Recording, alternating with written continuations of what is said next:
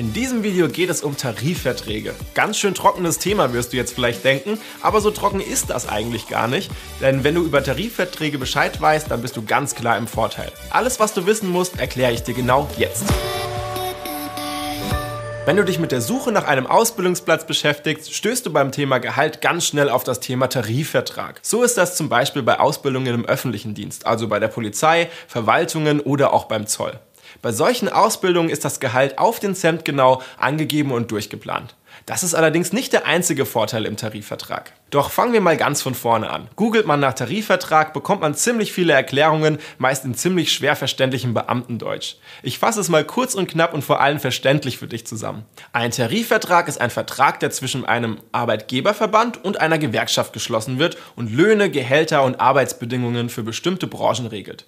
Der Arbeitgeberverband ist dann einfach ein Zusammenschluss aus verschiedenen Arbeitgebern einer Branche. Die Gewerkschaft ist sozusagen der Gegenspieler und vertritt den Arbeitnehmer, also die Beschäftigten.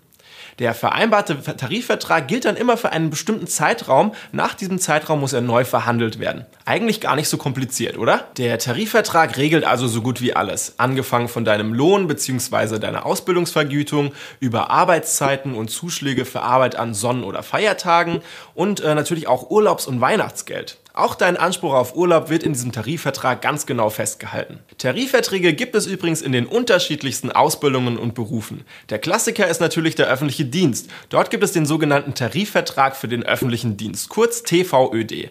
Daneben gibt es auch noch den TVL, den Tarifvertrag für den öffentlichen Dienst der Länder. Der gilt also nur für bestimmte Bundesländer.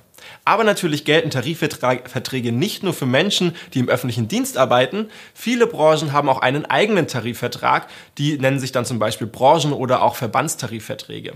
Das ist zum Beispiel im Handwerk, im Einzelhandel oder auch in der Metallindustrie der Fall. In der Metallindustrie gibt es übrigens auch eine der bekanntesten Gewerkschaften, die IG Metall. Davon hast du sicherlich schon mal gehört.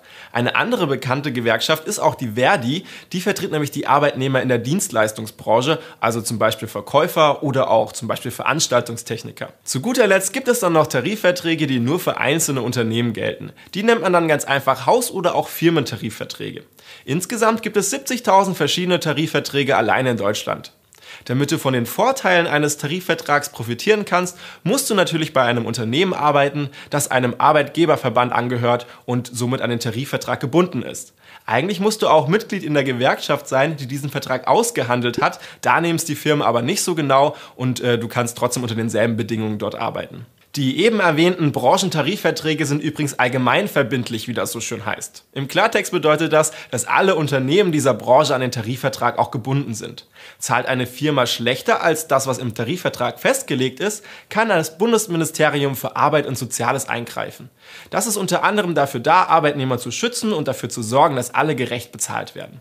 Aber auch wenn dein Ausbildungsbetrieb oder dein Arbeitgeber nicht an einen Tarifvertrag gebunden ist, lohnt sich auf jeden Fall der Blick einmal in den Vertrag aus deiner Branche. Oft ist es nämlich so, dass Konkurrenzfirmen aus der gleichen Branche auch nach Tarif bezahlen. Hier kommt dann das BBIG, das sogenannte Berufsbildungsgesetz zum Einsatz. Das besagt nämlich, dass mindestens 80 Prozent vom tariflichen Durchschnittslohn verdient werden muss. Ich gebe dir ein kurzes Beispiel dazu. Du arbeitest zum Beispiel in einem Unternehmen ohne Tarifvertrag. Dein Kumpel aus der Berufsschule arbeitet aber in einer Konkurrenzfirma, die das ähnliche macht und aus derselben Branche stammt. Dein Freund erhält laut Tarifvertrag 1000 Euro Ausbildungsvergütung.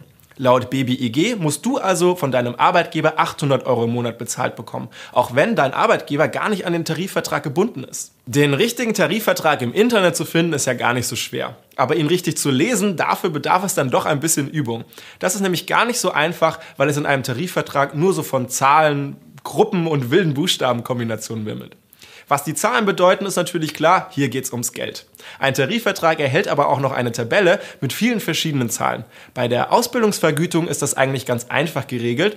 Da steht ganz genau, was du im ersten, im zweiten und im dritten Ausbildungsjahr verdienst. Bei den Gehältern nach der Ausbildung, dann wird es schon etwas schwieriger. Die Zahlen dafür findest du in der sogenannten Entgelttabelle.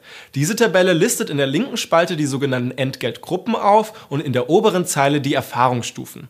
Der Aufbau ist also einfach zu verstehen. Je höher die Entgeltgruppe, desto höher das Gehalt. Eigentlich ganz logisch. Dass man mit mehr Erfahrung mehr verdient, leuchtet ja auch irgendwie ein. Damit du dein Gehalt jetzt genau bestimmen kannst, musst du wissen, in welche Entgeltgruppe du fällst und welche Erfahrungsstufe du hast. Aber das wird ja erst später wichtig, wenn du deine Ausbildung schon abgeschlossen hast. Trotzdem kann es helfen, wenn du dich auch schon vor der Ausbildung ein bisschen mit den Verdienstmöglichkeiten in deinem Beruf beschäftigst. Als Beispiel können wir uns auch mal einen Tarifvertrag aus dem öffentlichen Dienst anschauen. Insgesamt gibt es dort 15 verschiedene Entgeltgruppen. Die heißen dann E1 bis E15. In die Entgeltgruppen E1 bis E4 fallen alle angelernten bzw. ungelernten Mitarbeiter.